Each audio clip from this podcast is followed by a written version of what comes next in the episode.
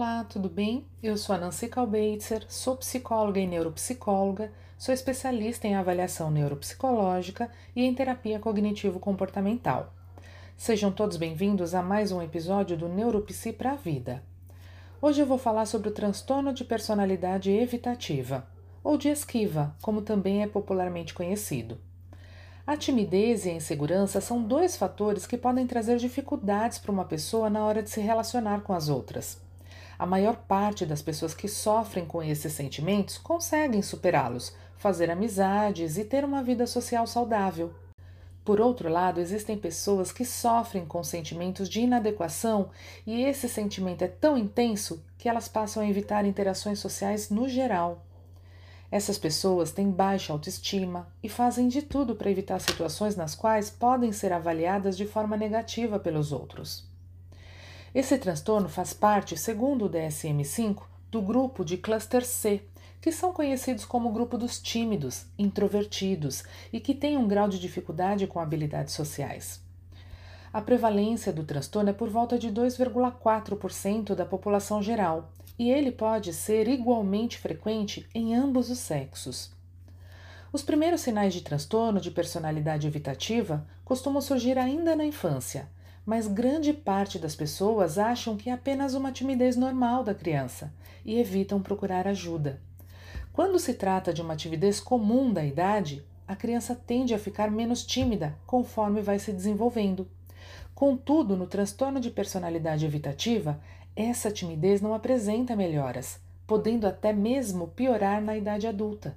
As causas desse transtorno não são tão bem conhecidas, mas há pesquisas que mostram que a experiência de rejeição e evitação de situações sociais durante a infância são fatores que podem contribuir para o desenvolvimento deste problema. Essas evitações, também chamadas de esquiva, são comportamentos que se retroalimentam ao longo do tempo. A pessoa com transtorno busca fugir, entre aspas, de situações sociais, pois estas lhes causam angústia e, ao se esquivar dessas situações, a angústia é resolvida, de forma a reforçar esse comportamento de esquiva. Ou seja, a pessoa percebe que evitar situações sociais funciona para que ela se sinta melhor e, daí, portanto, passa a evitá-las sempre que possível. Agora, esses indivíduos podem ficar cada vez mais tímidos e evitativos na adolescência e também no início da vida adulta, que é quando os relacionamentos sociais com novas pessoas se tornam especialmente importantes. Existem até algumas evidências de que nos adultos o transtorno tende a ficar menos evidente ou a sofrer remissão com o envelhecimento. A maioria das pessoas se utiliza de esquiva na vida algumas vezes, especialmente para aliviar a ansiedade ou ao se deparar com escolhas ou situações de vida que são difíceis. Mas a pessoa com transtorno de personalidade evitativa caracteriza-se por evitação comportamental, emocional e cognitiva de forma difundida, mesmo quando as metas ou os desejos pessoais são frustrados por tal evitação. São indivíduos que veem a si mesmos como ineptos socialmente e incompetentes em situações acadêmicas ou profissionais, e que veem os outros como potencialmente críticos, indiferentes e prejudiciais. As principais ameaças são de ser descoberto como uma fraude, ser menosprezado, depreciado ou até mesmo rejeitado. Então, a estratégia principal deles é de evitar situações em que eles possam ser avaliados. Assim, tendem a se manter às margens dos grupos sociais e evitam atrair atenção para si mesmos.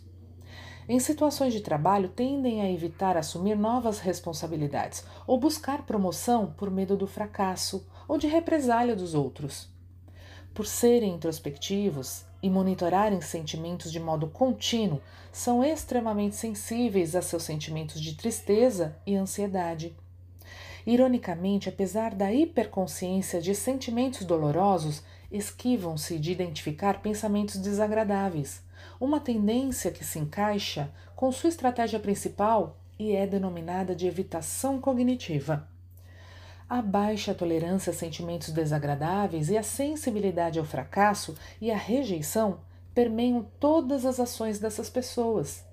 De maneira diferente do indivíduo dependente, que lida com o medo do fracasso amparando-se nos outros, a pessoa evitativa simplesmente baixa as expectativas e mantém-se longe de qualquer envolvimento que a exponha ao risco de fracasso ou rejeição.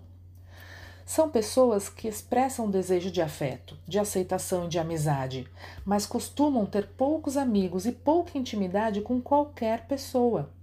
De fato, podem sentir dificuldade até para conversar sobre esses temas com o terapeuta.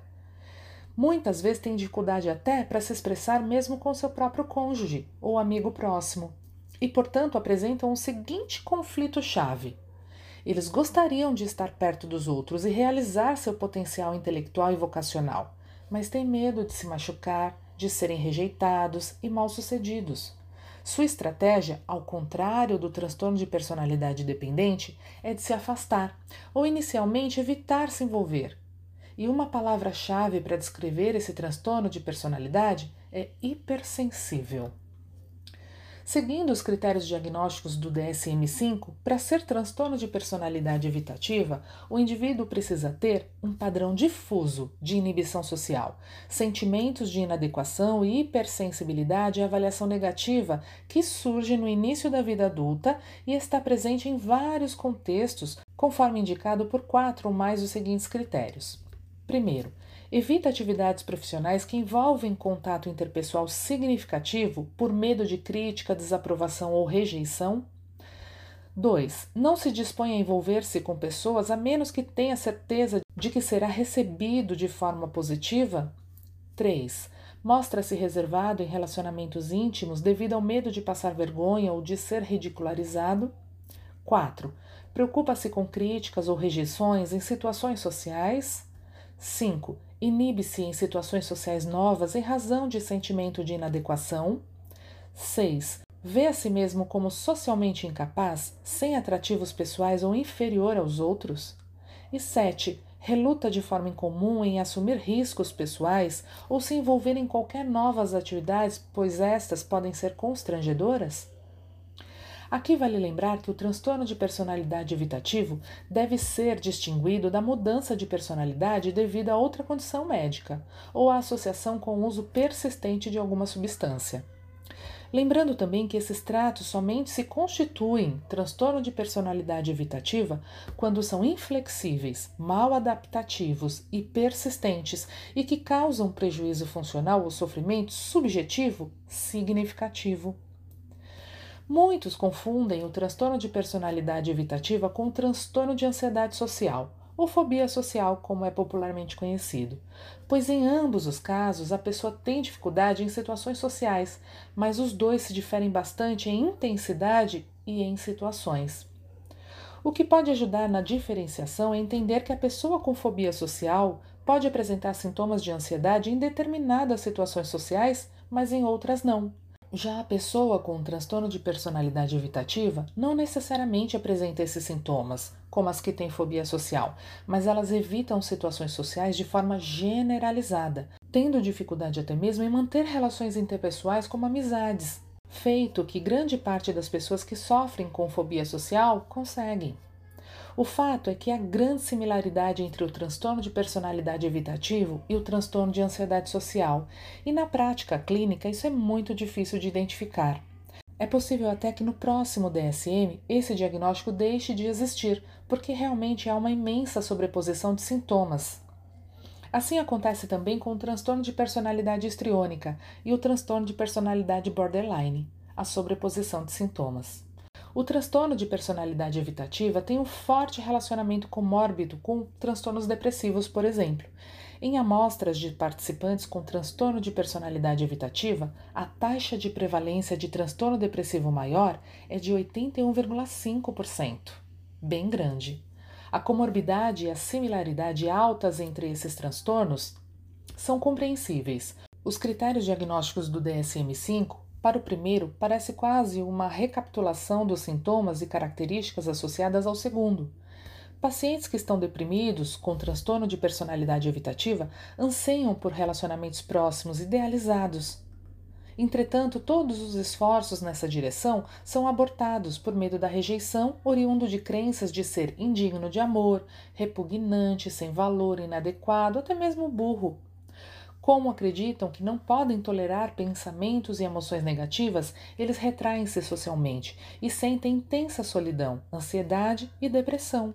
percebendo seu isolamento e sua depressão como evidência de imperfeição pessoal.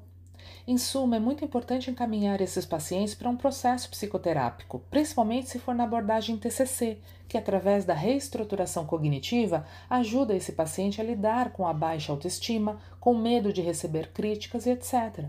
A ideia inicial do tratamento deve incluir técnicas para enfraquecer crenças centrais de ser indigno de amor, de desamparo, de falta de valor, que mantém a depressão, a inibição, a evitação, enquanto ativa seu comportamento e aumenta-se a autoeficácia, a assertividade, a tolerância à avaliação negativa, entre outras além, claro, de acompanhamento médico, porque, como falei aqui, muitas vezes esses pacientes precisarão de apoio medicamentoso para minimizar e tratar os sintomas, principalmente os comórbidos. Após o diagnóstico, um psiquiatra, por exemplo, pode indicar medicamentos ansiolíticos para lidar com a ansiedade e antidepressivos, que além de ajudar a ansiedade, também podem tratar quaisquer outras comorbidades que podem surgir, se você se identificou ou conhece alguém que lida com alguns desses sintomas, não se esqueça de procurar um profissional da saúde mental de confiança. Esse é um transtorno que pode causar muito sofrimento para o portador, e isso certamente impacta na sua qualidade de vida e em toda a sua funcionalidade. E é isso, espero que tenham gostado e até a próxima!